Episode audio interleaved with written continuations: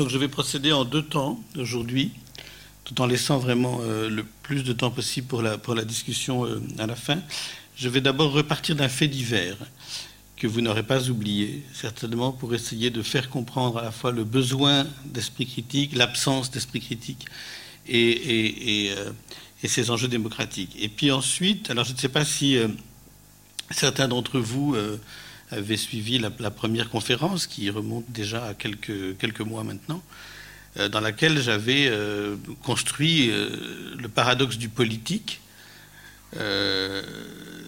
pris entre la verticalité du pouvoir et l'horizontalité qui vient le contester. Et j'étais reparti à ce moment-là beaucoup du mouvement des Gilets jaunes.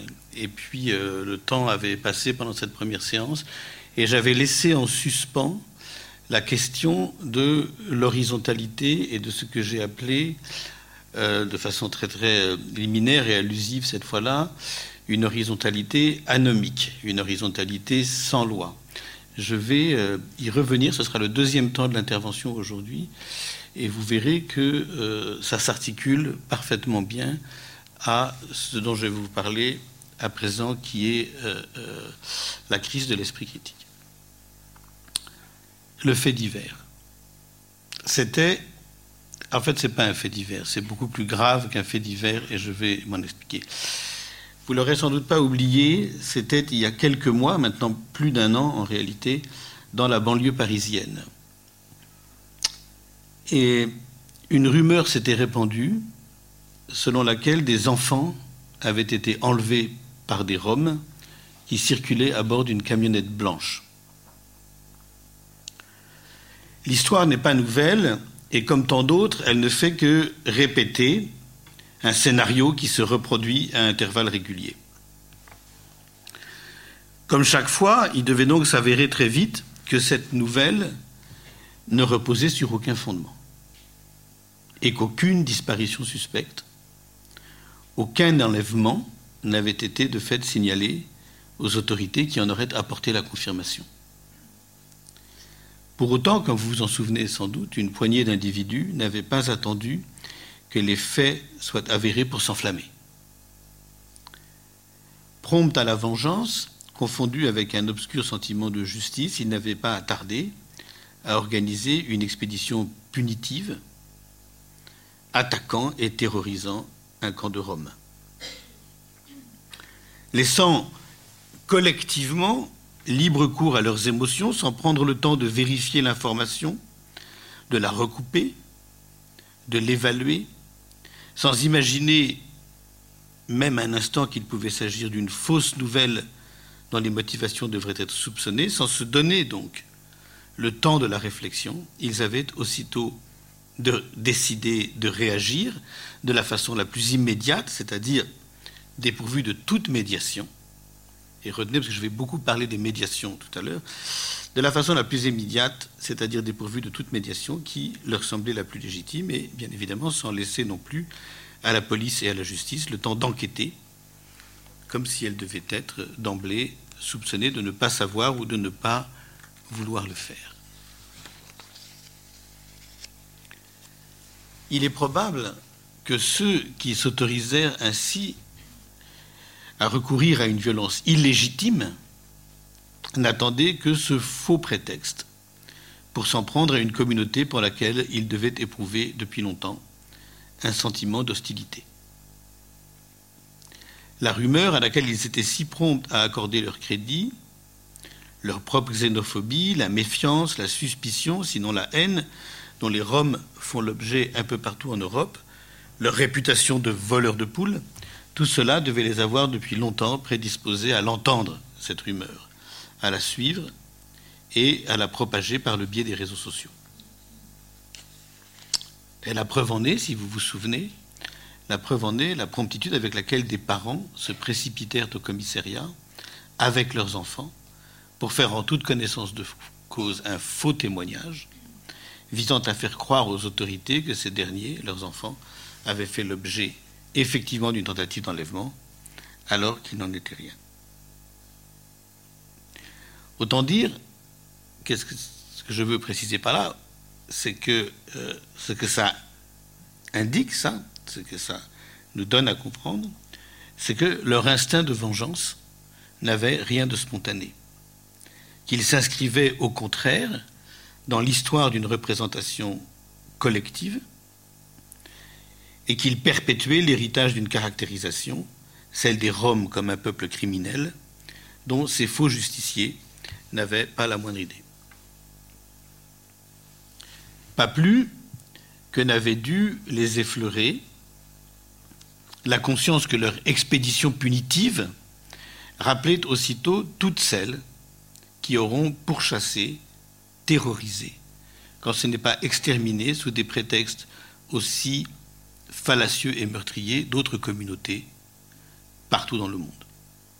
Tous ces pogroms, tous ces lynchages, pour ne rien dire des génocides qui se seront réclamés d'un même sentiment de justice pour donner droit à une obscure soif de sang, pour s'en prendre aux juifs, aux noirs, aux arabes, aux homosexuels, etc., etc., non seulement en Europe et aux États-Unis, mais en vérité partout dans le monde, si l'on songe aux minorités musulmanes persécutées de nos jours en Chine, en Birmanie et ailleurs.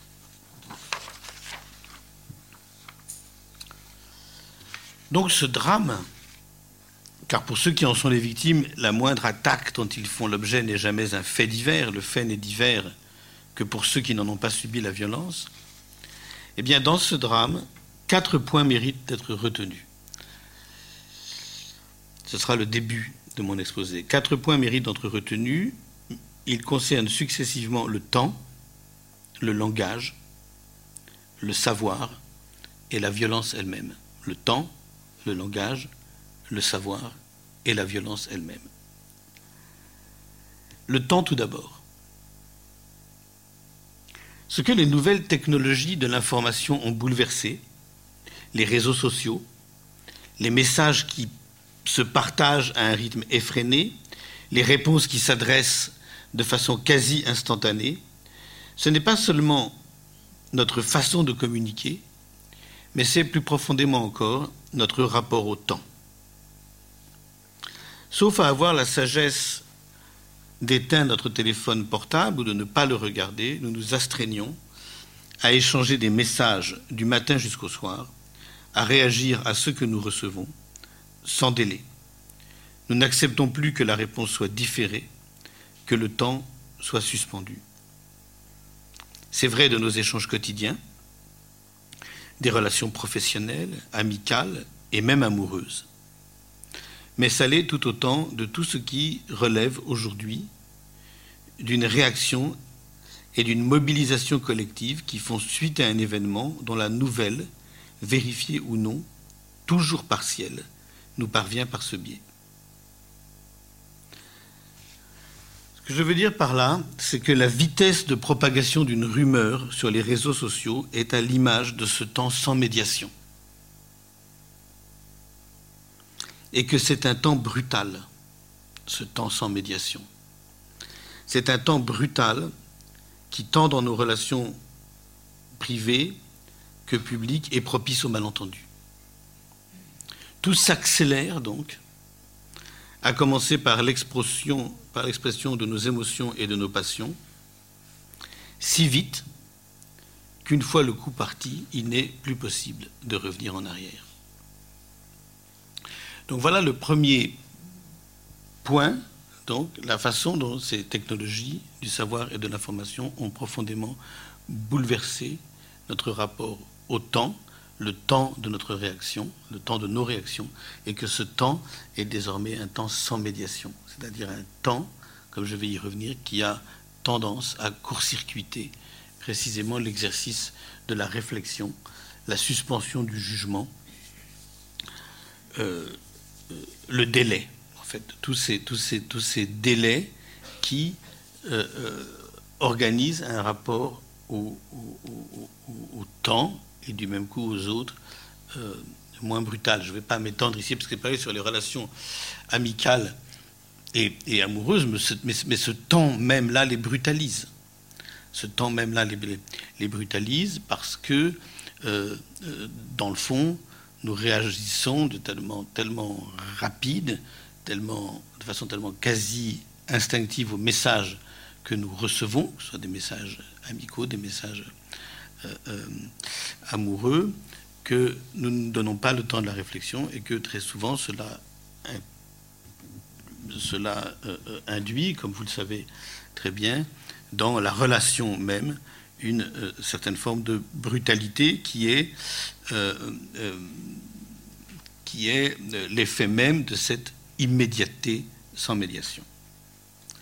Donc de cette nouvelle temporalité, de ce nouveau rapport au temps, découle un autre rapport au langage. ça, c'est un point qui me semble tout à fait capital de relever. La rapidité de la, réaction, bousculée, précipitée, la variété des situations dans lesquelles elle s'insère, comme un interstice entre deux stations de métro, entre la poire et le fromage, au milieu d'une conversation avec d'autres qu'elle ne concerne pas, ne nous laisse plus le temps de choisir avec discernement les mots qui nous permettront d'exprimer de la façon la plus adéquate ce que nous voulons dire. Les émotions, les sentiments et les pensées que nous inspire un événement de quelque ordre qu'il soit. Et c'est alors que l'expression de coup prend toute sa signification à répondre, à communiquer trop vite sous le coup de ses émotions, la colère, la peur ou le ressentiment, comme nous le faisons tout le temps par SMS, eh bien, on ne mesure jamais suffisamment l'effet de ces paroles. On le mesure d'autant moins que cet effet se produit à distance, de telle sorte que nous manquent irrémédiablement les signes de ce qu'elles produisent instantanément, la stupeur, l'effroi, la tristesse, la colère, la rage même. Et donc qui, n'a pas fait parmi nous l'expérience de ces messages envoyés trop vite, sans qu'on ait suffisamment pesé ce qu'ils pouvaient avoir de blessant, de dérangeant, et sans qu'on puisse, une fois le mal fait, les rattraper après coup? Eh bien, ce qui est en question ici, qui est si important pour comprendre notre temps, ce n'est rien moins que le lien originel, le nœud entre notre expérience du langage et notre expérience de la violence.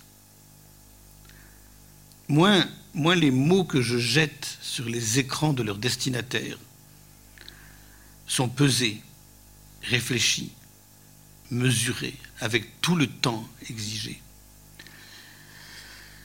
Moins ils sont donc pesés, réfléchis, mesurés dans tous les sens du terme, plus ils sont potentiellement la source d'une violence aveugle. Si notre existence, je crois l'avoir déjà dit une fois, euh, si notre existence est essentiellement relationnelle, autrement dit, si ce qui définit chaque individu, chacun d'entre vous, comme moi, comme singularité, c'est si ce qui définit chaque individu, c'est d'être en lui-même la résultante de toutes les relations qui, depuis la plus petite enfance, l'ont lié à d'autres, à des objets, à un espace, à d'autres êtres. C'est les, parents, l'école, le milieu professionnel, les amis. notre existence, ce qui nous singularise chacun, c'est d'être chacun singulièrement de façon incomparable et insubstituable, la résultante de tout un réseau, de tout un tissu de relations. Eh bien, si notre existence est essentiellement relationnelle, si elle est faite donc de toutes ces relations qui, depuis la plus petite enfance, nous lient à d'autres, et dont les traces, quel que soit leur destin, subsistent dans notre mémoire. Eh bien, il faut reconnaître que ces relations qui nous lient à d'autres, qui passent par le langage, sont entrés dans une nouvelle dépendance et dans de nouvelles formes d'attente. Celles-là même qu'ont créé et que modifient à un rythme accéléré les nouvelles technologies et les nouveaux supports de la communication. Voilà le nœud de la temporalité, du langage et de la violence. Eh bien, ce nœud de la temporalité du langage et de la violence n'est plus tout à fait le même aujourd'hui. N'est plus tout à fait le même aujourd'hui. Et là, s'il y avait dans l'assistance des gens encore plus jeunes, c'est-à-dire des étudiants de 20 ans, comme ceux auxquels je m'adresse euh, euh, en général euh, dans mon métier, eh bien, eux qui sont infiniment plus dépendants encore que nous des technologies et des nouveaux supports, des nouvelles technologies et des nouveaux supports de la communication, des réseaux sociaux, etc., eh bien, pour chaque génération, depuis maintenant quelques générations, ce qui se modifie à chaque génération, c'est ce nœud très particulier de la temporalité, du langage et de la violence. Alors pourquoi est-ce qu'aujourd'hui le nœud de la temporalité, du langage et de la violence n'est plus tout à fait le même? Eh bien pour au moins deux raisons. La première, on vient de voir, c'est l'accélération. La seconde, qu'exemplifie la puissance des réseaux sociaux, c'est l'étendue incontrôlable et indéterminée de cette relation. Ce qui est désormais possible, c'est pour quiconque d'entrer en communication simultanément avec des milliers d'individus qu'il ne connaît pas. C'est autrement dit la démultiplication, et c'est un point vraiment important là dans ce que je veux tenter de démontrer aujourd'hui, c'est autrement dit la démultiplication redoutable des effets de la parole.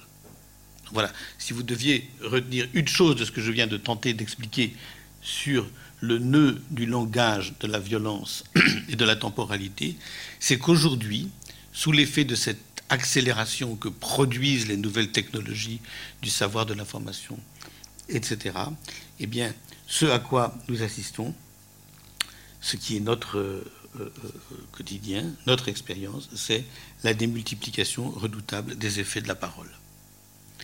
Revenons maintenant au drame dont je suis parti, au drame que j'évoquais euh, il y a un instant, à savoir l'expédition punitive dont ont fait l'objet les camps de Rome à Bobigny. On aimerait connaître d'où la rumeur est partie, mais plus encore les mots qui ont été utilisés pour lui donner l'ampleur qu'elle a connue et pour qu'il soit si difficile de l'éteindre. Quels étaient au départ les termes mêmes dans lesquels la fausse nouvelle a pris corps et ceux qui, par ricochet, ont déclenché le passage à l'acte? On aimerait savoir de même si la violence était calculée, si elle était intentionnelle, s'il y a eu manipulation, ou si tout est arrivé non pas par hasard, mais sous l'effet d'un enchaînement provoqué par le langage utilisé. Donc premier point, premier point, le euh, le temps, la temporalité. Deuxième point, le, langage. Troisième point, la violence, le nœud de la temporalité du langage de violence. Le quatrième point, et je m'achemine, je vais finir par parler de l'esprit critique, hein, ne vous inquiétez pas. Non, non, je viens, vous allez voir. Attendez, ça arrive. Le quatrième point, c'est le savoir. Comment peut-on, aujourd'hui encore, se laisser prendre au piège de rumeurs meurtrières quand tant de savoir devrait éveiller notre vigilance? À commencer par l'histoire, les sciences politiques, la philosophie, la psychanalyse, la littérature, et même le cinéma qui n'est pas la moindre forme d'expression susceptible de nous rappeler l'injustice foncière de ces supposés appels à un sentiment de justice. Nous devrions nous rappeler, parce que tous ces savoirs nous l'apprennent, les sciences politiques, l'histoire, la philosophie, la littérature, etc., nous devrions nous rappeler, parce que tous ces savoirs nous l'apprennent, que ces appels ne se traduisent pas autrement que par une incitation à la violence, quand ce n'est pas un appel au meurtre, en d'autres termes, qu'ils ne sont jamais synonymes de justice. Ainsi suffisait-il de quelques connaissances historique pour situer la rumeur qui appelait à se venger des Roms dans la longue série de celles qui, sans davantage de fondement ni de preuves, mais pour d'aussi obscures raisons, le racisme et l'antisémitisme auront depuis toujours fonctionné strictement de la même façon, vouant une communauté déterminée, accusée de tous les crimes, et très souvent parce que c'est une constante accusée d'infanticide, à la vindicte populaire. Or, situer la rumeur dans une telle série, évoquer à son sujet le lynchage des Noirs orchestré par le Ku Klux Blanc et les suprématistes blancs aux USA, les ratonnades pendant la guerre d'Algérie, les pogroms perpétrés par les Cosaques dans les villages d'Ukraine et de Biélorussie, etc., etc., c'est déjà sans doute apprendre à s'en méfier. Mais c'est plus encore se donner les moyens de repousser, de détester, et finalement de combattre avec la plus grande fermeté et la plus grande intransigeance la violence qu'elle a pour objet de justifier, de légitimer, sinon d'encourager, comme la loi du plus fort qu'elle entend imposer. Ensuite, il aurait suffi de mobiliser également quelques connaissances en psychanalyse pour se souvenir qu'au nombre des pulsions primitives, que tout le travail de la civilisation nous permet de refouler, vous savez que pour Freud, il y a trois pulsions primitives. Hein. Ce qu'il exprime dans Totem et Tabou, hein, c'est qu'il y a le, cannibalisme, l'inceste et ce qu'il appelle le plaisir-désir de meurtre. Et tout le travail de la civilisation, comme il l'explique dans Malaise dans la civilisation, qui est publié, je vous rappelle, très très peu de temps avant que les nazis arrivent au pouvoir, euh, et ce que, ce que, Freud explique dans Malaise dans la civilisation, c'est que tout le travail de la civilisation consiste à refouler ces pulsions primitives que sont le cannibalisme, l'inceste et le plaisir, désir de meurtre. Mais pour, pour autant que la civilisation les refoule, elles ne disparaissent jamais. Elles restent toujours à l'état latente. Et ce que nous apprennent les guerres, ce que nous apprennent les situations euh, euh, génocidaires, euh, les pogroms, c'est qu'il il suffit d'une incitation, il suffit d'une étincelle, il suffit parfois d'une propagande bien menée pour que, euh, bien évidemment, euh, ces pulsions primitives soient euh, réveillées, et parmi elles, avant toute chose, le plaisir, désir de meurtre. Je, je, pense à ça parce que je reviens là, à l'instant, depuis une semaine, depuis 15 jours, donc pas contagieux, je reviens d'un long voyage en Asie, notamment au Cambodge, à Singapour, etc. Et au Cambodge, j'ai visité, ce qui je pense que c'est l'une des plus grandes expériences de ma vie. J'ai visité à Phnom Penh la prison S21, qui est le mémorial du génocide des Khmers rouges, dans lequel on voit de façon euh, euh, extrêmement euh, saisissante la très très grande jeunesse des tortionnaires et des génocidaires. C'est-à-dire ce sont des enfants de 14, 15, 16 ans, c'était même théorisé par le régime. Et ça, ça nous dit quelque chose. Ça nous dit qu'effectivement, on peut prendre des enfants, comme ça s'est fait aussi au Sierra Leone, en Afrique, etc. On peut prendre des enfants sous l'effet de la propagande et parfois de quelques psychotropes qui aident, réveiller en ces pulsions primitives que l'éducation et la civilisation devraient refouler. Et plus on les prend jeunes, plus le travail d'éducation n'a pas été encore euh, euh, suffisamment abouti et mené à bien pour qu'il y ait en eux des résistances plus fortes à ce que euh, ces pulsions réveillées peuvent faire commettre d'atrocités, comme on le voit dans ce lieu mémorial terrible qu'est la prison S21 à Phnom Penh, qui était, je vous le rappelle, un lycée, qui était une école. C'est dans, dans, dans, une école même que euh, était euh, installé l'un des lieux de torture les plus terribles de l'histoire de la seconde moitié du XXe siècle.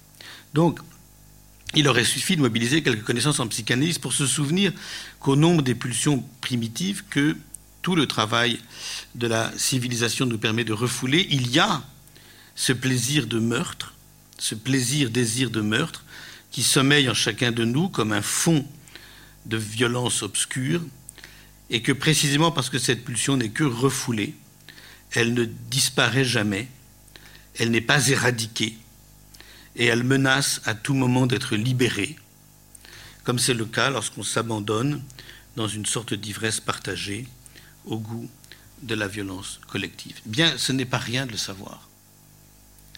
Hein. ce n'est pas rien de le savoir. s'il est vrai que cela devrait nous apprendre à nous méfier de nous-mêmes, à prendre du recul. Chaque fois que ressurgit en nous, comme ce fut le cas pour tous ceux et celles qui participèrent à cette expédition punitive, chaque fois que ressurgit en nous, que rôde autour de nous la tentation d'une telle violence. Quant à la littérature et le cinéma, ils nous montrent deux choses essentielles qui tiennent à la complexité des histoires singulières où la violence fait irruption. Du côté des bourreaux, ils nous rappellent les mécanismes, les héritages indus, l'éducation, la religion, le milieu social qui prépare et déclenche son passage à l'acte. Du côté des victimes, elle met en évidence que chaque fois, c'est des êtres singuliers que la violence attaque, des vies singulières qu'elle brise. Dans ce mémorial de Phnom Penh, j'avais pas prévu d'en parler, mais vraiment j'en reviens. Donc et j'ai encore toutes ces images dans le mémorial de Phnom Penh, comme dans tant d'autres mémoriaux de la violence terrible dans le monde. C'est vrai aussi euh, pour un autre que j'ai visité, c'est vrai de celui de Santiago du Chili qui rappelle euh, les horreurs tortionnaires de la dictature de Pinochet. Et c'est vrai. Il y a l'une des choses les plus bouleversantes et les plus saisissantes quand on visite ce musée mémorial, c'est comme à Santiago du Chili, ce sont les photos, c'est-à-dire ce sont des panneaux entiers de photos de, victimes, des centaines et des centaines de photos de victimes qui sont là pour rappeler que euh, euh, la violence génocidaire, la violence meurtrière, ce qu'elle brise, c'est pas un peuple en général, c'est pas une masse, c'est pas euh, une race ou une classe sociale, ce sont toujours des vies singulières, c'est-à-dire elle détruit pas collectivement, elle détruit massivement, mais ce qu'elle détruit, c'est un plus un plus un plus sain, plus sain. Et, et, et, et ça, c'est évidemment la littérature, le cinéma qui nous le rappelle également, euh, mettant en évidence que chaque fois, c'est des êtres singuliers que la violence attaque, des vies singulières qu'elle brise. Et elle nous avertit qu'il y aura toujours quelques supercheries à faire, comme si la violence pouvait être analysée exclusivement à partir de ses causes, c'est-à-dire globalement, euh, et, non penser d'abord et prioritairement selon ses effets, c'est-à-dire ses conséquences les plus concrètes. Ça, c'est une idée que j'ai souvent développée dans beaucoup de mes livres. c'est une supercherie de parler de la violence ou d'enfermer la violence dans l'analyse de ses causes.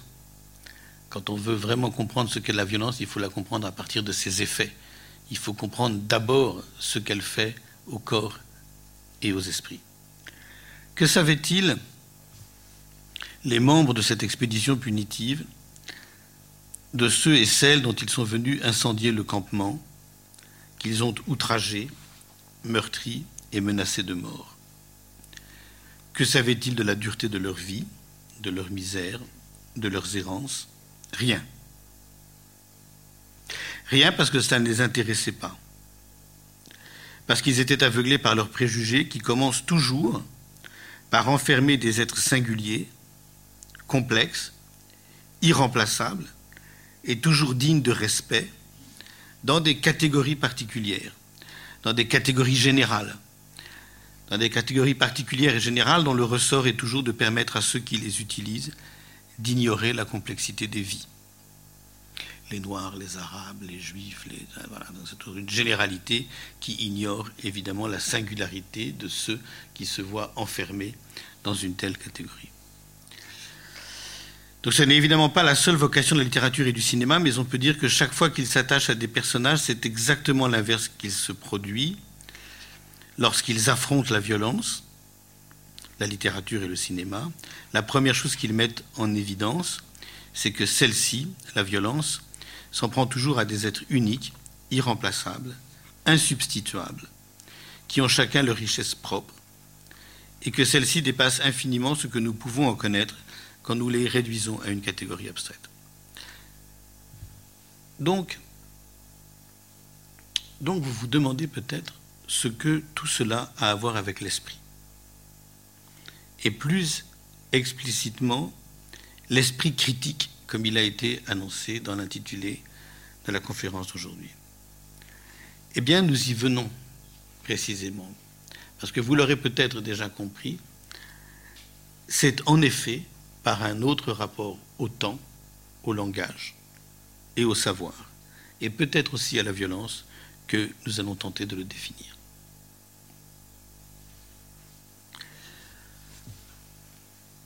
Donc, dans le fond, tout ce que je viens de vous exposer à travers ce fait divers et tous les, et tous les tout ce drame, parce que c'est plus qu'un fait divers, euh, euh, c'est tout ce que j'ai voulu mettre euh, en évidence. C'est un rapport au temps, au langage, au savoir, c'est-à-dire une absence de savoir en réalité, qui sont tous les signes du manque, du défaut ou de la crise de l'esprit critique.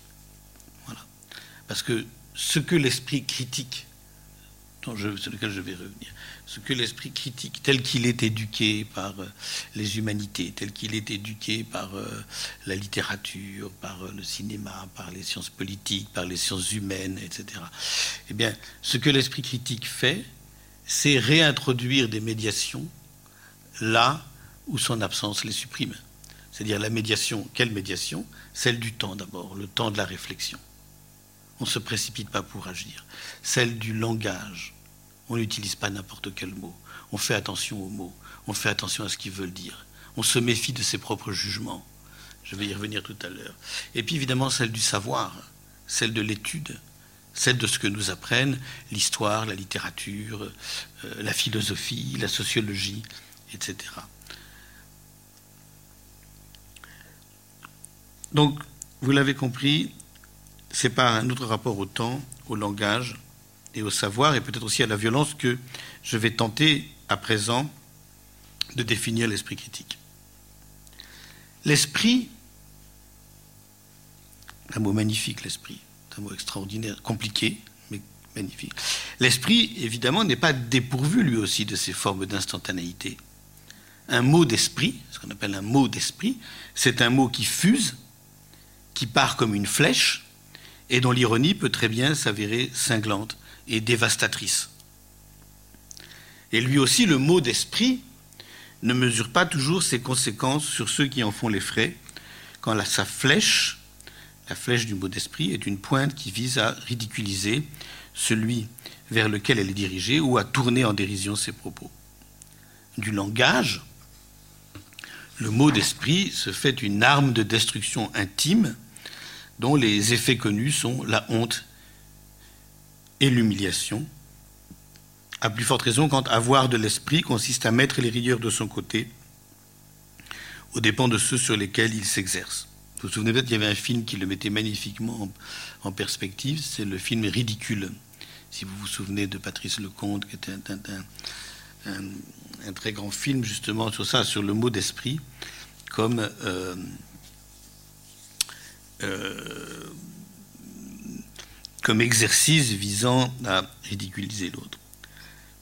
Eh bien, là encore, on ne dira jamais combien les réseaux sociaux ont démultiplié la puissance de la moquerie, de la raillerie, aux limites de l'outrage, qui sont les formes les plus blessantes et donc les plus négatives de cet esprit. Donc ça n'est pas pas dans ce sens que doit être entendu l'adjectif critique dans la notion d'esprit critique dont nous allons chercher à cerner les contours. Et puisque selon une méthode philosophique éprouvée, nous commençons par des déterminations négatives, disant tout d'abord tout ce que l'esprit critique n'est pas, eh bien il nous faut poursuivre en soulignant que l'esprit critique ne saurait être davantage confondu avec ce qu'on désigne sous le nom de mauvais esprit. S'il est vrai que faire preuve de mauvais esprit consiste à tout voir en négatif, ou encore à tout dénigrer, dans un mécontentement principiel et permanent, à tout voir du mauvais côté, eh bien, il importe de souligner que ce n'est précisément en aucun cas une posture de, cet ordre, que désigne la notion d'esprit critique. Et si tel est le cas, c'est que la notion de critique dans esprit critique est par définition contraire à une telle attitude. Si on a pu soutenir à l'instant que faire preuve de mauvais esprit relevait d'une posture, celle-ci fut-elle une souffrance, le signe d'un mal-être, sinon même d'une difficulté à trouver sa place dans le monde, c'est que le mauvais esprit est habité par le principe d'une opposition systématique. Tout le révulse, tout le révolte, rien ne le satisfait. Il n'est pas rare, alors je suis sûr que vous en connaissez des mauvais esprits en ce sens-là, vous pensez à quelqu'un là forcément. Il n'est pas rare alors qu'il soit animé d'une colère sourde contre les autres, contre le monde entier, que rien ne peut apaiser. Du même coup, les images, les discours qu'il perçoit sont moins considérés pour eux-mêmes qu'ils ne sont des instruments au service de la négativité dont lui, l'esprit critique, a fait le saut de son existence. Eh bien, c'est cette systématicité et cette instrumentalisation négative des images et des discours qui sont contraires à l'esprit critique. Ce qu'il faut entendre dans la notion de critique, c'est d'abord le discernement. Critiquer, si on prend l'étymologie grecque du verbe krinein, critiquer, c'est trier, c'est séparer. Critiquer, c'est trier, c'est séparer, c'est délimiter des contours, c'est tracer des frontières. Celles-ci fussent-elles fragiles, sinon même poreuses? Et cela suppose un apprentissage. L'esprit critique, ça ne vient pas comme ça. C'est pas inné de savoir. Le discernement, c'est pas inné de savoir trier, séparer. C'est pas inné de savoir distinguer le vrai du faux. Le vraisemblable à la fois de l'invraisemblable et du certain ou du prouvé. C'est aussi confronté à un discours, autant qu'à des images, à plus forte raison quand elles poussent à la violence, exercer son esprit à se poser les bonnes questions, pour être sûr de ne pas être trompé ou manipulé. Essayons de rentrer un peu plus dans les détails de l'esprit critique. Comment cet esprit critique s'exerce-t-il? Et pourquoi est-il pourquoi est-ce ce dont nous avons aujourd'hui le plus besoin et ce dont nos enfants ont le plus besoin? Eh bien, pour les images, il s'agit, qu'est-ce que c'est faire preuve de critique, d'esprit critique? C'est s'interroger à la fois sur leur provenance et sur leur facture. Demandons-nous donc, et apprenons aux jeunes à se demander, apprenons aux enfants à se demander, et plus on leur apprend tôt, mieux c'est. Demandons-nous donc, voilà la critique, qui les a produites, ces images Quels intérêts défend celui qui organise leur diffusion? Voir qui les a commandées? Analysons les objectifs que poursuit celui qui les a produits, celui qui les a commandés, celui qui les a diffusés. Et s'il est avéré, comme c'est toujours le cas, que loin d'être spontané, ces images font l'objet d'un calcul, interrogeons-nous sur ce qui est calculé.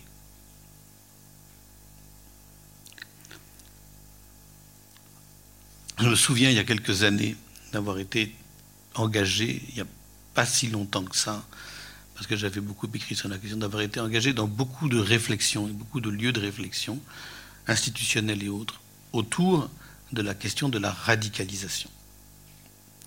De la radicalisation, c'est-à-dire la radicalisation qui passe aussi par la réception, pour les jeunes radicalisés, de certains discours et de certaines images, que ça se fasse par le biais des prêcheurs, que ça se fasse par le biais de ceux qui voient sur Internet, parce qu'il y a plusieurs voies possibles de la radicalisation. Et c'est en réfléchissant sur tout ça que je me dis, mais on manque terriblement, pourquoi est-ce qu'à l'école, pourquoi est-ce qu'on privilégie pas tout de suite, très tôt, une sorte, l'exercice qui devrait devenir quasi instinctif d'une certaine vigilance critique vis à -vis des discours et des images?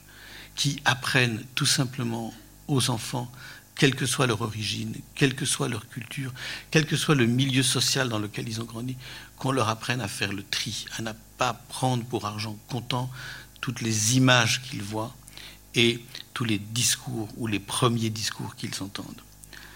Donc, donc s'il est avéré, comme c'est toujours le cas, que loin d'être... Donc j'ai dit hein, que pour ce qui est des images, il fallait s'interroger sur leur provenance et sur leur facture, et que s'il était avéré, comme c'est toujours le cas, que loin d'être spontané, ces images font l'objet d'un calcul, il importait, il convenait, avant toute chose, de s'interroger sur ce qui est calculé. Et quant à leur facture, c'est encore plus simple. Ça, par exemple, c'est quelque chose qu'on peut très très bien expliquer à des enfants et à des adolescents. Ils comprennent tout de suite, mais ils ne comprennent pas tant qu'on ne leur a pas expliqué. Toute image suppose une double opération. Elle suppose un cadrage. On passe notre temps à prendre des photos, on sait bien qu'on ne fait pas une image sans cadrer, et qu'elle suppose un montage. Cela signifie d'abord que qu'une image offerte au public est autant déterminée, compris celle quand on voit la télévision, dans n'importe quel reportage, dans n'importe quelle une image offerte au public est autant déterminée par ce qu'elle montre que par ce qu'elle cache. Ensuite, que la façon dont elles s'enchaînent, les images, leur rythme, leur succession, leur répétition, répondent à des enjeux précis. Voilà le problème avec les images. Elles organisent autant la visibilité que l'invisibilité des phénomènes qu'elles sont censées nous dévoiler.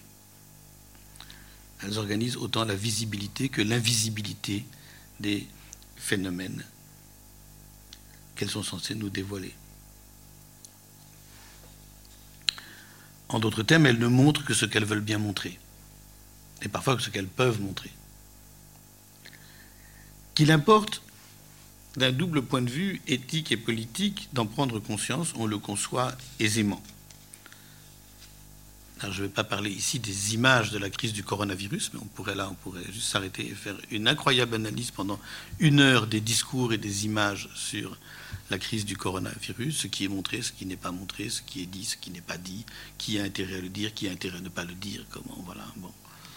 Et c'est selon euh, tel ou tel pays, telle ou telle destination, euh, touristique ou pas touristique, etc. Enfin, il y a toute euh, une économie de ces images et de ces discours qui est en œuvre. Eh bien, qu'il importe d'un double point de vue éthique et politique d'en prendre conscience, on le conçoit aisément. Songeons aux images de guerre et à la façon dont elles constituent aujourd'hui plus que jamais, avec les nouvelles technologies, l'instrument de propagande le plus puissant participant de cette culture de l'ennemi qui vise à rendre l'adversaire haïssable.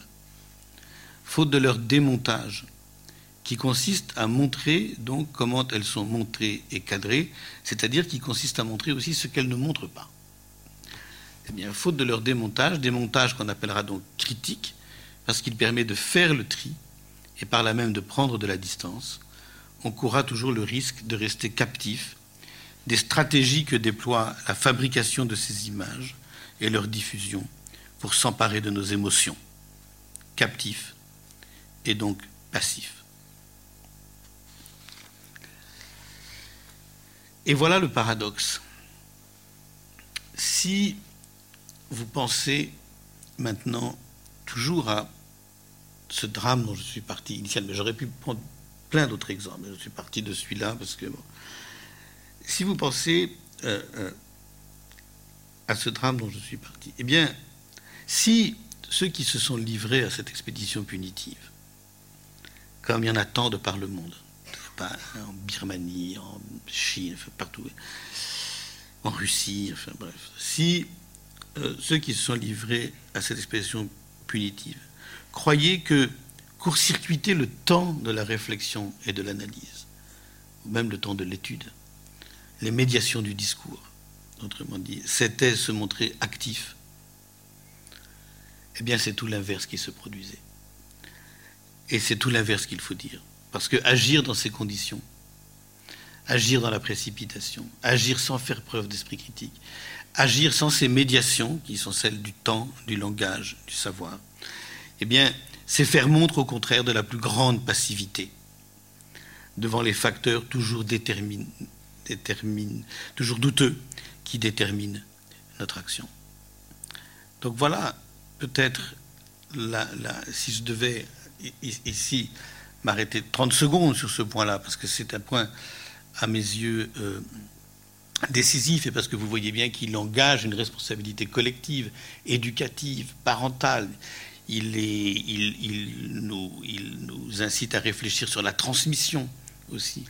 Eh bien, si je devais dire d'un mot pourquoi nous avons besoin d'esprit critique, parce que l'esprit critique, qui est encore une fois un esprit qui s'éduque, c'est la seule arme, c'est la dernière arme peut-être qui nous reste pour nous opposer à ces formes de passivité, à ces formes de passivité, dire la passivité devant les discours, devant les images, etc., qu'on reçoit, qui sont euh, euh, éminemment meurtrières, en tout cas qui sont vraiment potentiellement toujours destructrices. Donc voilà pour les images. Quant au discours, je vais en dire plus d'ici un moment. Je voudrais simplement rappeler pour commencer que les discours aussi appellent plusieurs opérations constitutives d'un esprit critique.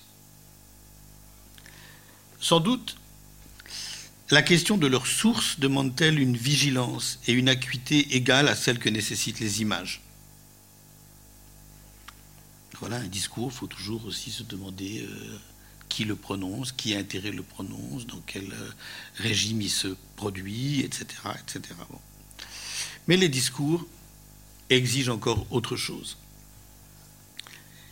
Ils exigent une interprétation qui obéisse à des règles précises, susceptibles, en droit d'être reconnues et partagées par tous.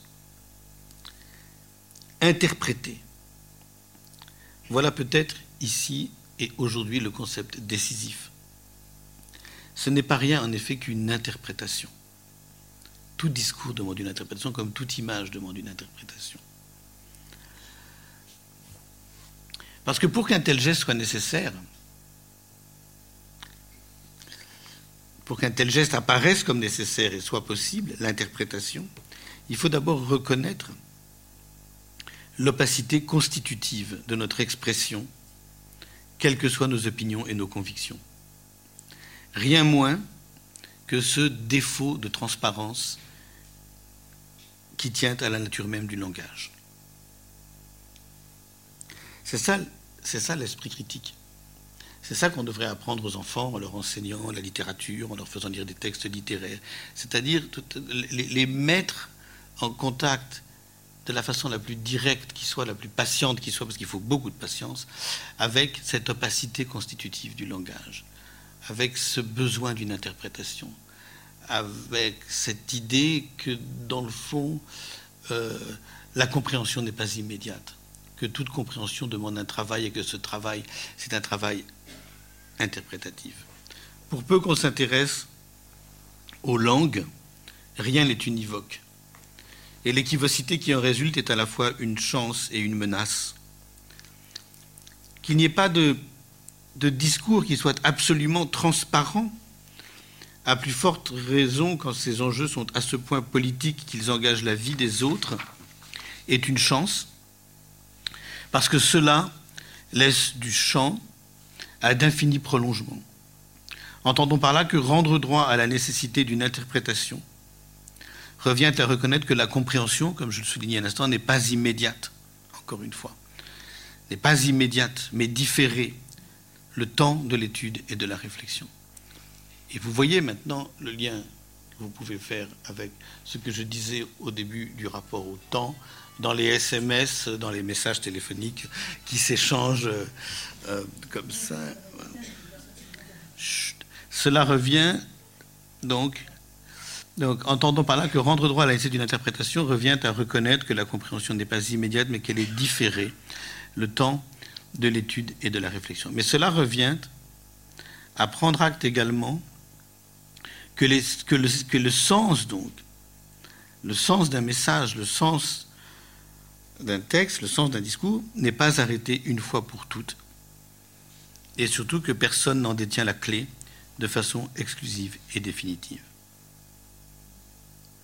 Et ça, je crois que c'est un point absolument décisif, si l'on veut comprendre en quoi l'esprit critique, et vous aurez compris à partir de l'exemple dont je suis parti au début de ce drame dont je suis parti, vous aurez compris que tout ce que je vous explique aujourd'hui à propos de l'esprit critique, c'est pour faire apparaître l'esprit critique, l'éducation à l'esprit critique et tous ceux qui y participent, de le faire apparaître comme un recours contre la violence. Eh bien, pourquoi ce que je viens de dire est un point décisif si l'on veut comprendre en quoi l'esprit critique constitue un recours contre la violence? Parmi les, voies multiples qui précipitent dans l'engrenage de la violence, collective, même domestique aussi, même domestique d'ailleurs, ou parentale, ou éducative, à toutes les formes de violence. Parmi les voies multiples qui précipitent dans l'engrenage de la violence, il faut compter en effet la certitude de détenir une vérité indiscutable sur une situation, sur l'autre, sur quoi que ce soit. Revenons au drame dont je suis parti initialement. Et si vous voulez bien, mesurons la différence considérable entre deux attitudes. Là, vous êtes chez vous, vous entendez cette rumeur sur la radio, etc., que euh, euh, des Roms circulent à bord d'une camionnette blanche pour enlever des enfants. Eh bien donc, mesurons la différence considérable entre deux attitudes. La première se résumerait de la façon suivante. J'ai lu, on m'a dit que les Roms étaient des voleurs d'enfants. J'ai la certitude que c'est vrai. Ce crime ne doit pas rester impuni. La seconde attitude à l'inverse, et c'est celle de l'esprit critique, s'opposerait à toute précipitation de cet ordre en s'interrogeant dans ces termes. Une rumeur circule selon laquelle des enfants seraient menacés d'enlèvement par la communauté rome. Est-ce vérifié? Qui a intérêt à le faire croire? N'est-ce pas une nouvelle façon de stigmatiser une communauté qui l'est régulièrement un peu partout en Europe? Ces mots qui excitent la haine, ne sont-ils pas depuis toujours pris dans une histoire qui devrait nous inciter à quelque vigilance et quelque recul? Après tout, je n'ai aucune certitude que tout cela ne relève pas, une fois de plus, d'une manipulation de l'opinion. Eh bien, ce n'est pas un hasard si la seconde formulation, qui est celle de l'esprit critique, est plus longue que la première, qui est celle de la certitude dogmatique elle prend plus de temps parce qu'elle pose des questions complexes qui réclament distance et humilité. Quelle distance Quelle humilité? Et ça, pour moi, c'est très très important. Avant toute chose, une distance à l'égard de soi-même. Une distance à l'égard de soi-même. Si faire preuve d'esprit critique suppose qu'on reconnaisse la nécessité des médiations, celle des savoirs, comme on l'a vu, mais aussi du dialogue avec d'autres, dont la perception et l'interprétation diffèrent des miennes, eh bien le présupposé de l'esprit critique, c'est nécessairement un aveu d'ignorance. Voilà donc ce qu'admet un esprit réellement critique de façon principielle. Il ne sait pas tout il n'a pas la science infuse. Et il ne saurait se passer de l'éclairage que d'autres que lui, autrement informés et instruits, peuvent lui apporter, que cet échange lui vienne de leurs écrits, livres, conférences, articles de journaux, ou de la parole vivante. Et on voit par là le, contresens qu'il importe avant tout d'éviter quant à l'esprit critique. Il n'y a rien en réalité de moins critique que la certitude orgueilleuse ou vaniteuse de tout savoir mieux que les autres et de tout pouvoir critiquer sur un ton de grand seigneur. Pas plus qu'on ne devrait se représenter l'esprit critique comme un esprit chagrin, solitaire, replié sur lui-même. Ce qu'il faut imaginer au contraire, c'est que l'esprit n'assume pleinement cette vocation critique dont nous tâchons de cerner les contours que dans la mesure où il s'insère dans une communauté plurielle. Et vous vous souvenez qu'on a beaucoup parlé de la pluralité, je vais en redire un mot tout à l'heure lors de la toute première conférence. Donc l'esprit n'assume pleinement cette vocation critique dont nous tâchons de cerner les contours que dans la mesure où il s'insère dans une communauté plurielle à laquelle il s'adresse et avec laquelle il interagit. Et c'est, disons-le nettement, parce qu'il reconnaît dans la pluralité des pensées, des opinions et donc des interprétations le premier des recours pour combattre l'uniformisation des consciences sous le joug d'une pensée unique, que l'esprit critique, ça c'est ma thèse, que l'esprit critique constitue une force politique dont nous verrons d'ici un instant, ce sera ma conclusion, qu'elle est constitutive de la démocratie. Donc voilà, c'est un cycle de conférences sur la démocratie. La prochaine sera sur le piège identitaire. C'est un cycle de conférences sur la, sur la, sur la démocratie. Et donc pourquoi parler de l'esprit critique? Eh bien, parce que l'esprit critique, dans la mesure où il reconnaît dans la pluralité des pensées, des opinions et donc des interprétations, le premier des recours pour combattre l'uniformisation des consciences sous le jour d'une pensée unique, constitue une force politique. Constitue une force politique à toute réduction de la pluralité à l'uniformité, à tout enfermement des consciences dans une euh, euh, pensée unique ou sous le joug d'une pensée unique. Ce faisant, ça ne va pas vous étonner, vous l'avez certainement déjà compris et déjà deviné, l'esprit critique a deux ennemis, deux façons d'être et de faire, d'autant plus redoutables qu'elles sont toujours exclusives, discriminantes et potentiellement meurtrières. Et il n'est pas difficile d'en deviner les noms qui sont synonymes de menace et de danger, le dogmatisme et le fanatisme. Ces deux attitudes, l'esprit critique n'a de cesse, le dogmatisme et le fanatisme, donc l'esprit critique n'a de cesse de les combattre, sachant d'une certitude pour une fois absolue qu'elles sont dans le monde une source inépuisable de malheur et de misère. C'est un combat interminable. Le dogmatisme et le fanatisme ont en commun d'instaurer le règne de la fausse clarté et des fausses évidences. Le, dogmatisme et le fanatisme ont en commun d'instaurer le règne de la fausse clarté et des fausses évidences. Il n'y a rien à interpréter, rien à discuter dans ce qu'ils soutiennent. C'est pourquoi partout où ils s'imposent, sous le joug d'une autorité, que ce soit celle d'une secte, d'une religion, d'un parti, d'une église, il fuit, fustige et pourchasse l'esprit critique avec les moyens dont il dispose, l'anathème, la censure, la coercition. Ils y mettent toute leur force, ils y emploient tous les relais dont ils disposent dans la société, parce que c'est tout l'inverse que propose et que met en œuvre une pensée critique. Et là, je vais énoncer un paradoxe. Aussi paradoxal que cela puisse paraître, ce n'est pas, ce n'est pas le choix de la clarté qui caractérise premièrement l'esprit critique, mais le parti pris de la confusion. Prenant d'assaut la forteresse des fausses clartés, le rempart des fausses évidences. L'esprit critique sème la confusion. Voilà pourquoi il dérange les pouvoirs institués.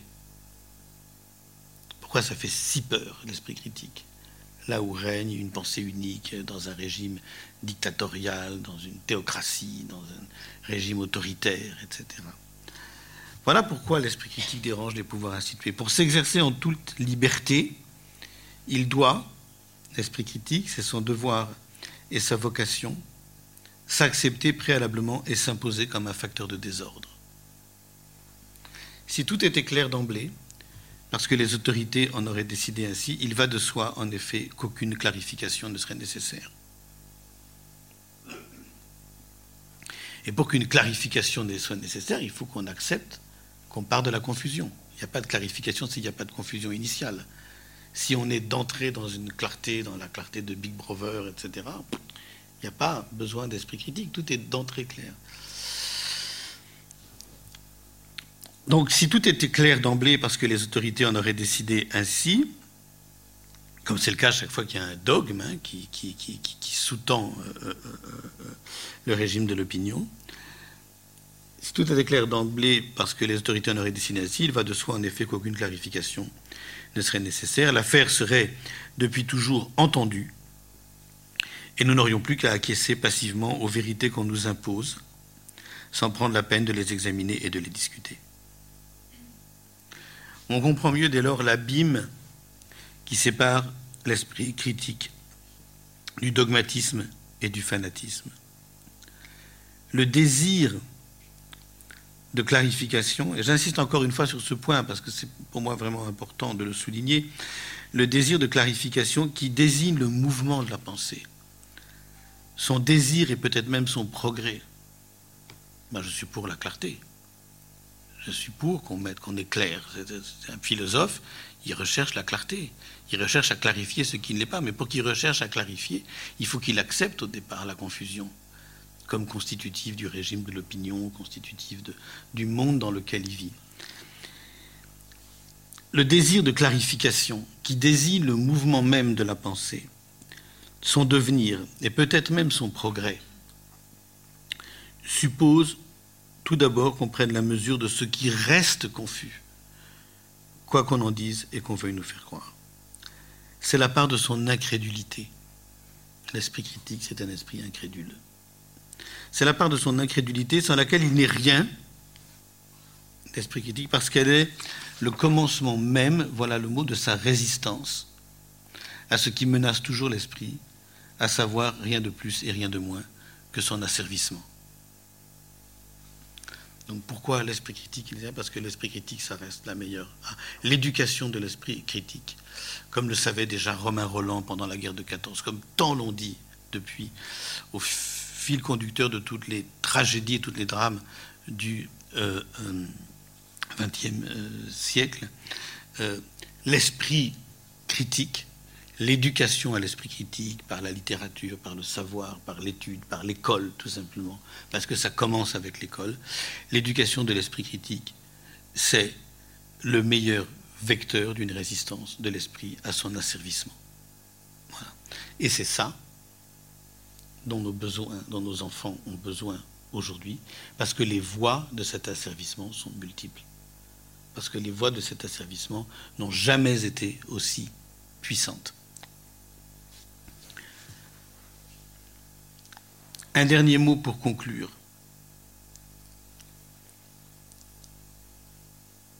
Il concerne le lien entre esprit critique et démocratie, puisque nous sommes dans le cadre d'un cycle de conférences consacré à la démocratie. Et l'un ne va pas sans l'autre. S'il est vrai que la démocratie se distingue des autres régimes politiques en ceci qu'elle fait de la protection de la diversité des opinions et des croyances un principe intransigeance, c'est ça l'intransigeance démocratique.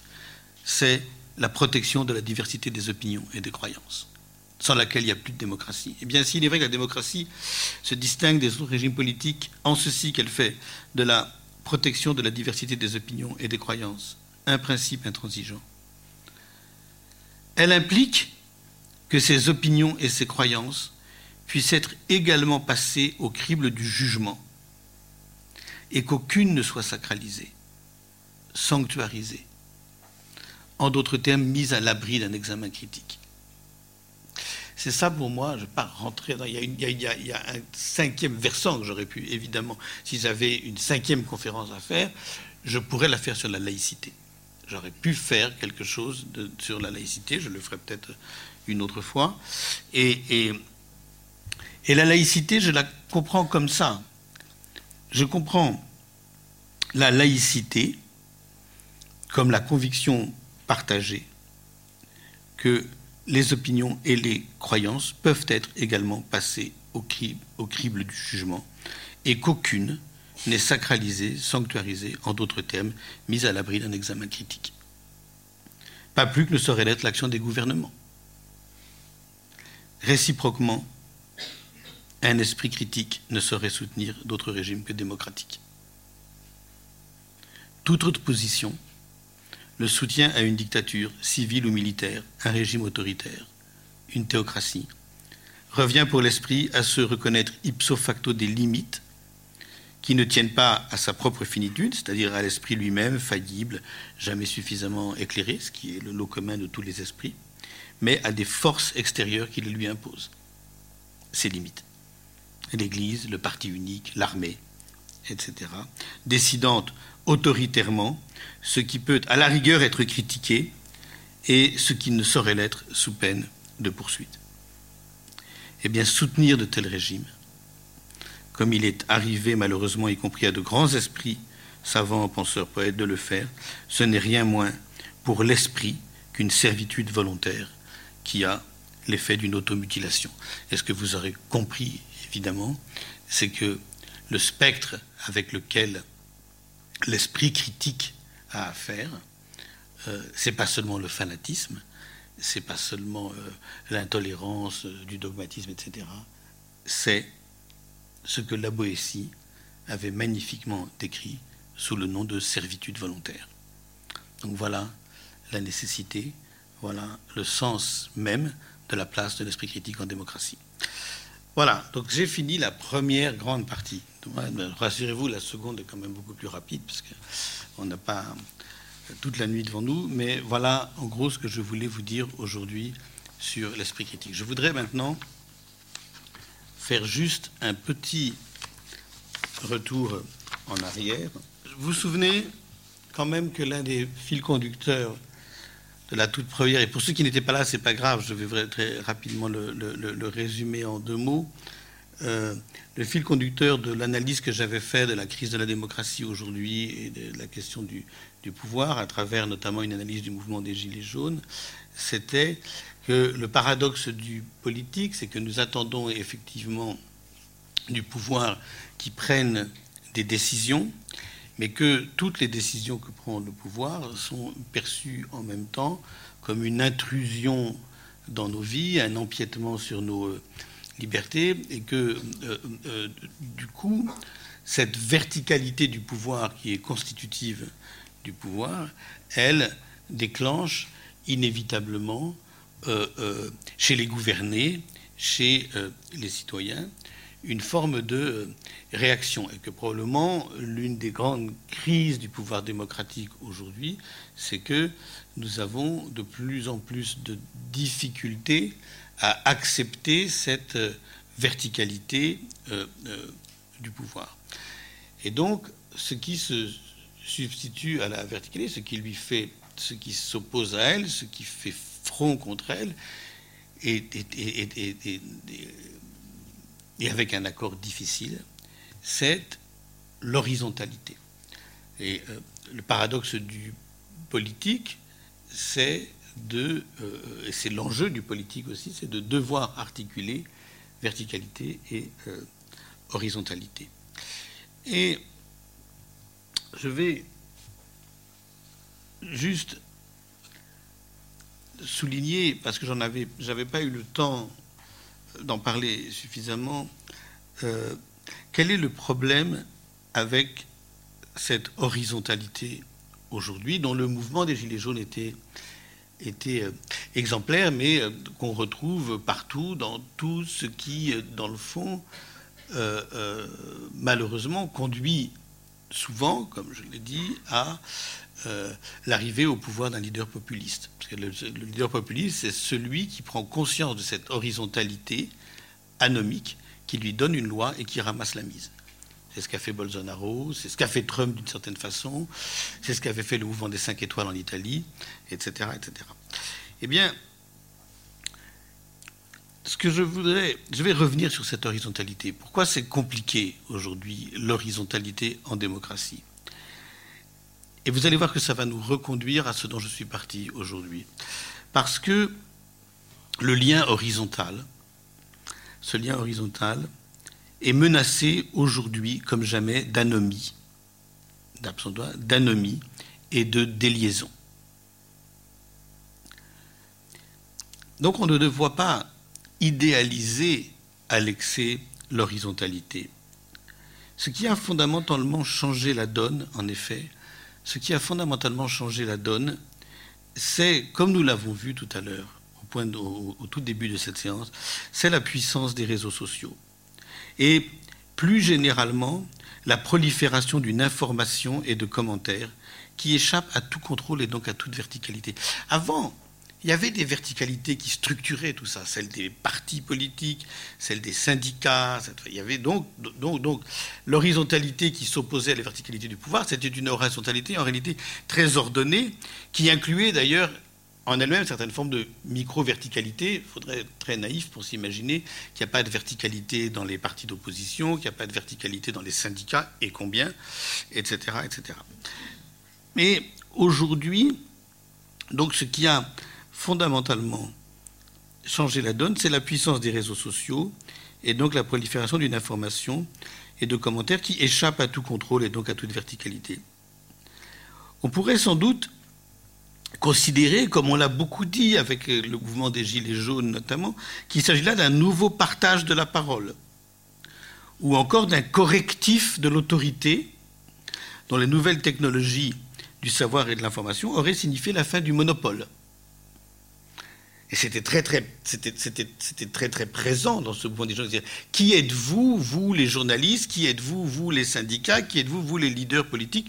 Pour nous dire ce que nous devons penser, quand nous devons commencer et arrêter notre mouvement, quelles en sont les limites, quelle en est l'étendue, quelles doivent être nos revendications, etc. Donc il y avait une vraie contestation de l'autorité. Donc on pourrait sans doute considérer qu'il s'agit d'un nouveau partage de la parole, d'un correctif de l'autorité, dont les nouvelles technologies du savoir et de l'information auraient signifié la fin du monopole. Pour peu qu'il dispose de quelques compétences techniques, tout un chacun aurait retrouvé, grâce à ces nouvelles technologies, un moyen de s'exprimer, donnant à sa liberté d'expression une autre dimension.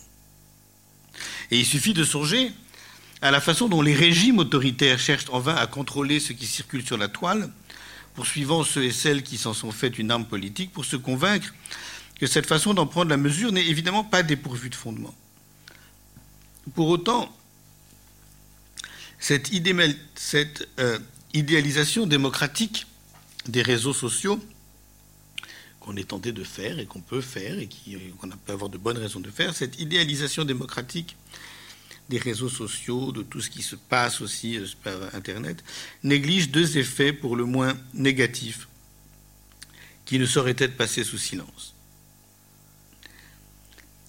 Et le premier, et l'un et l'autre, nous venons d'en avoir un remarquable exemple avec ce drame qui nous a accompagnés tout au long de la séance. Le premier, c'est le libre cours donné à la violence. Le second, c'est la légitimation du mensonge ou le renoncement à la vérité. Le constat est douloureux. Et les réflexions qu'il appelle quant à la condition humaine sont interminables. Force est pourtant de le reconnaître. Il arrive que la libération de la parole soit aussi celle de la violence. Propos outrageants, exclusifs et discriminants, propagande raciste et antisémite, incitation à la haine, appel au meurtre. Aucun interdit n'empêchera que cela vienne avec. Et c'est faire preuve de très très grande malhonnêteté. Pourtant, si vous étiez là à la prochaine, dans les toutes premières séances, vous savez que j'ai porté dans la première séance un regard plutôt, plutôt en tout cas positif ou en tout cas bienveillant sur le mouvement des Gilets jaunes. Mais ce serait vraiment se mentir à soi-même que vouloir nier à tout prix que cette libération de la parole qu'a signifié le mouvement, elle a aussi apporté ça. Elle a aussi été une libération de la violence. Elle s'est aussi accompagnée de propos outrageants, exclusifs et discriminants, de propagande raciste et antisémite, d'incitation à la haine, d'appel au meurtre, etc., etc. Pas plus que ne pourront être écartées les rumeurs infondées, les déformations de la vérité, les fausses nouvelles anxiogènes qui les soutiennent. Donc, s'il est vrai que la politique doit compter avec l'irrationalité des opinions et des comportements, jamais celle-ci n'a eu comme aujourd'hui les moyens techniques de sa contagion. Eh bien, Cette anomie du lien horizontal, explosive, quasi anarchique, tant il est vrai qu'elle ne se plie à aucune autorité et surtout pas à celle du savoir et de la vérité, aucun pouvoir démocratique ne peut faire mine désormais de l'ignorer. C'est le grand défi des pouvoirs démocratiques. Il y a cependant trois façons de la prendre en compte. Et vous allez retrouver tout un tas de choses qu'on a rencontrées au fil des différentes séances. Il y a trois façons de la prendre en compte, cette anomie. La première redoutable est mimétique la première redoutable et mimétique. Elle court affolée derrière les moindres soubresauts de l'opinion, sinon les dernières tendances de son humeur, de crainte d'être déphasée. Le souci de la vérité s'efface derrière sa volonté répétée de témoigner en une formule pleine d'effets de son branchement affectif sur le sentiment populaire pour lequel elle se donne une rhétorique complaisante. Qu'il s'agisse d'un parti pris sélectif, nul n'en doute, car c'est toujours d'une partie seulement de l'opinion et de son langage que cette mise en circuit, artificielle et provisoire, tient compte. De leur anomie commune, elle ne retient en effet que ce qui l'arrange, la simplification extrême de la pensée, le déni de l'étude et du savoir objectif, les outrances verbales. Ça, ça, nous rappelle ce qu'on avait euh, ça nous rappelle ce qu'on avait vu, euh, vous vous en souvenez, euh, à propos du populisme, c'est que quand le populisme, quand le leader populiste parle au nom du peuple, en réalité, c'est toujours au nom d'une partie du peuple qu'il parle. C'est toujours avec une image très sélective, très discriminante, très déterminée de ce qu'il entend par peuple qu'il parle au nom du peuple.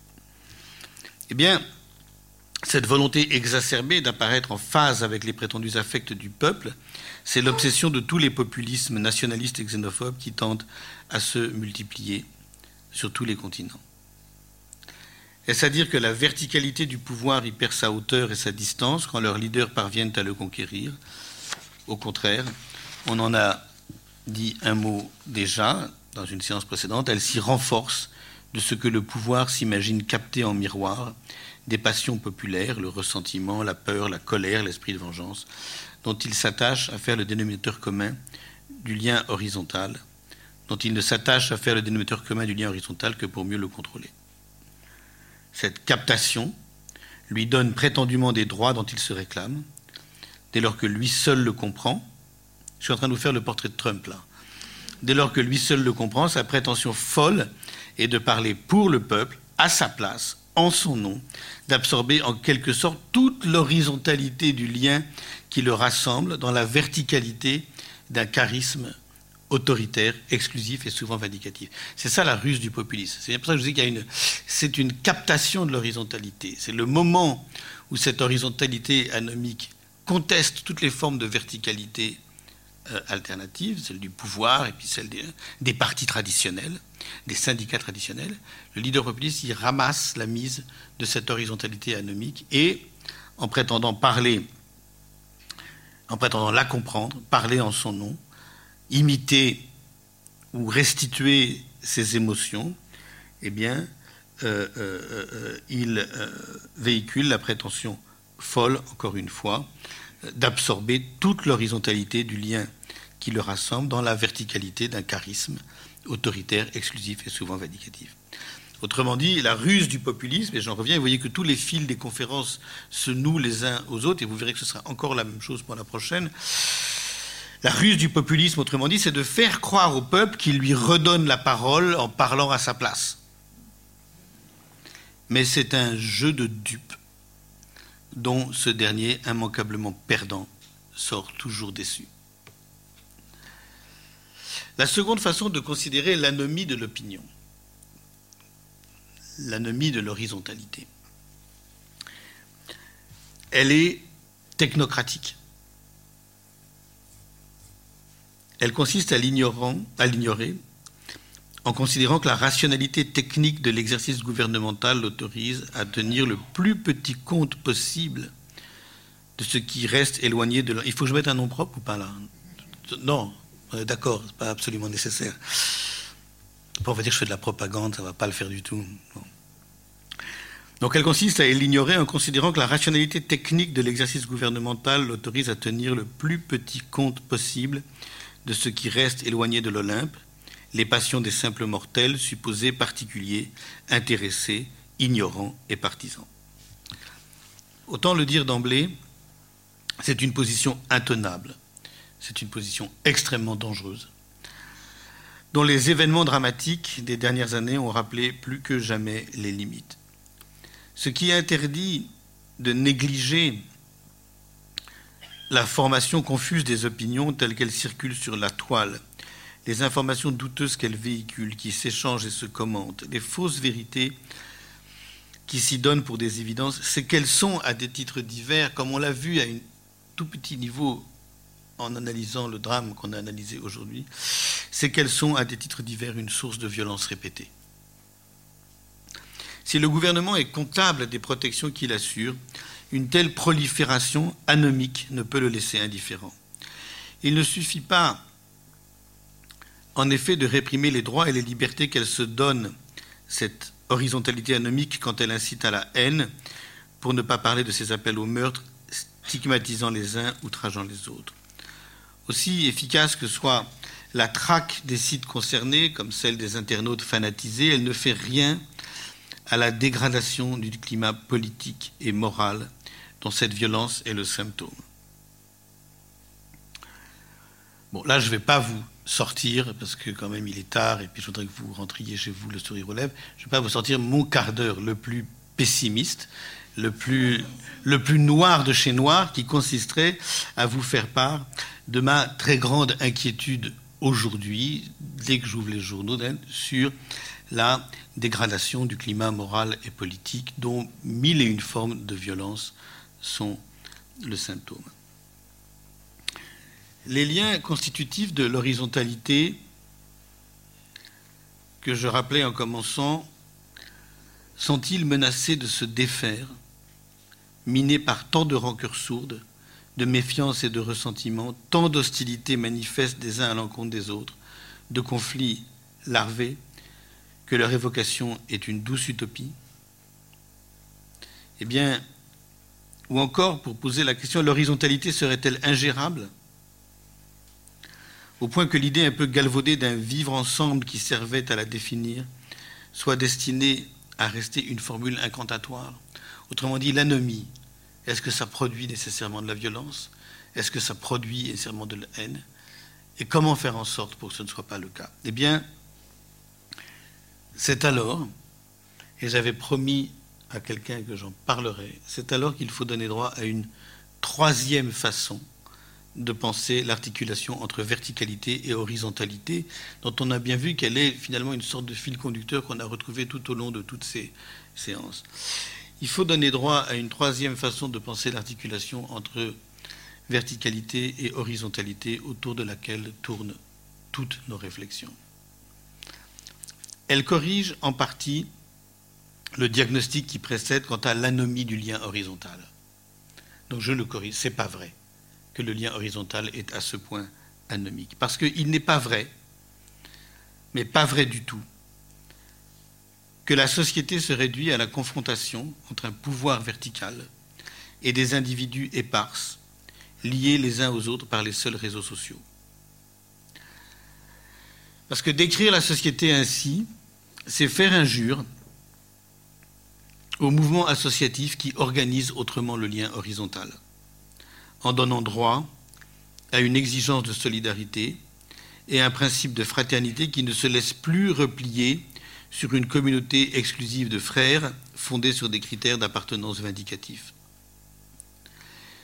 C'est refuser de voir, c'est-à-dire la décrire comme cette, cette confrontation dure entre verticalité et horizontalité, c'est refuser de voir que leur pensée, leur imagination, leur attention et leur proximité, je parle de celle de tous ces mouvements associatifs admirables, c'est refuser de voir que leur pensée, leur imagination, leur attention, leur proximité sont autant de contre-paroles et d'actions contraires qui ne relèvent ni du pouvoir vertical, ni de l'anomie horizontale, mais donnent à l'horizontalité telle qu'elle la réinvente, la force éthique dont le pouvoir vertical a besoin, la force éthique dont le pouvoir vertical a besoin pour affronter autrement la violence. Il faut souligner en effet ce que signifie l'engagement militant de ces hommes et de ces femmes soucieux de porter secours à ceux qui en ont besoin, attentifs à ce qui fragilise la vulnérabilité des uns et des autres. Parce qu'ils pourvoient aux besoins vitaux qui rendent à l'existence un peu de sa dignité, l'aide au logement, la nourriture, des paroles de réconfort, un sourire, un geste de bonté. Il contredit la prolifération des consentements meurtriers dont Camus faisait la marque essentielle du nihilisme de notre temps. Je parle de l'engagement militant de ces hommes et de ces femmes qui vont au secours des plus démunis, des plus dépourvus, qui font de l'alphabétisation, qui font euh, de l'aide aux populations émigrées, qui font euh, de l'aide aux personnes en grande précarité, donc qui sont engagés d'une façon ou d'une autre auprès de ceux qui en ont besoin. Eh bien, cet engagement associatif qui ne relève ni de la verticalité du pouvoir autoritaire vindicative, ni d'une horizontalité anomique. Cet engagement associatif, parce qu'il euh, pourvoit aux besoins vitaux qui rendent à l'existence un peu de sa dignité, l'aide au logement, la nourriture, des paroles de réconfort, un sourire, un geste de bonté, contredit donc, je me répète, la prolifération des consentements meurtriers dont Camus faisait la marque essentielle du nihilisme de notre temps. La communauté de soutien que crée l'engagement associatif transcende les divisions qui fracturent les sociétés, rassemblant les volontés au-delà des allégeances partisanes et communautaires. S'il est vrai que la relation éthique aux autres est fondée sur la... ça c'est la théorie que j'ai construite et développée dans le livre qui s'appelle Le consentement meurtrier. S'il est vrai que la relation éthique aux autres est fondée sur la responsabilité du soin, du secours et de l'attention qu'appelle de partout sa vulnérabilité et sa mortalité, et s'il est vrai que cette exigence nous met toujours en défaut, car notre finitude n'est pas à sa mesure, il faut reconnaître dans cet engagement associatif la plus juste et la plus nécessaire façon de corriger cette contradiction. Voilà pourquoi, contre la violence, l'engagement associatif, tous ces mouvements associatifs qui se trouvent partout sur le territoire, constituent un atout que les gouvernements devraient apprendre à ne plus percevoir de façon crispée comme un empêchement de gouverner en paix. Les associations, qu'elles se mobilisent contre le mal logement, la faim, la précarité, les souffrances de l'exil et tant d'autres peines, leur offrent la chance, s'ils savaient l'entendre, leur offrirait la chance, s'ils savaient l'entendre, d'un regard et d'une action ajustés à la misère du monde. C'est la grande question. Comment ajuster l'action politique à la misère du monde? Donc les associations, qu'elles se mobilisent contre le mal logement, la faim, la précarité, les souffrances de l'exil, l'analphabétisme et tant d'autres peines, offriraient au gouvernement, s'il savait y prêter attention, la chance d'un regard et d'une action ajustée à la misère du monde. Alors que la violence fait tant de bruit, ces engagements associatifs opposent à ces coups d'éclat et à la publicité que la violence se donne l'entêtement d'un soutien quotidien dont il n'attend aucune gloire. Nul doute que la consultation de ces mouvements associatifs, leur écoute pourrait contribuer à cette redistribution de la parole, essentielle à la démocratie, comme une pierre de touche pour réconcilier la verticalité du pouvoir et l'horizontalité d'une vie partagée. Voilà, c'est tout. J'ai beaucoup parlé aujourd'hui, mais c'est tout pour aujourd'hui.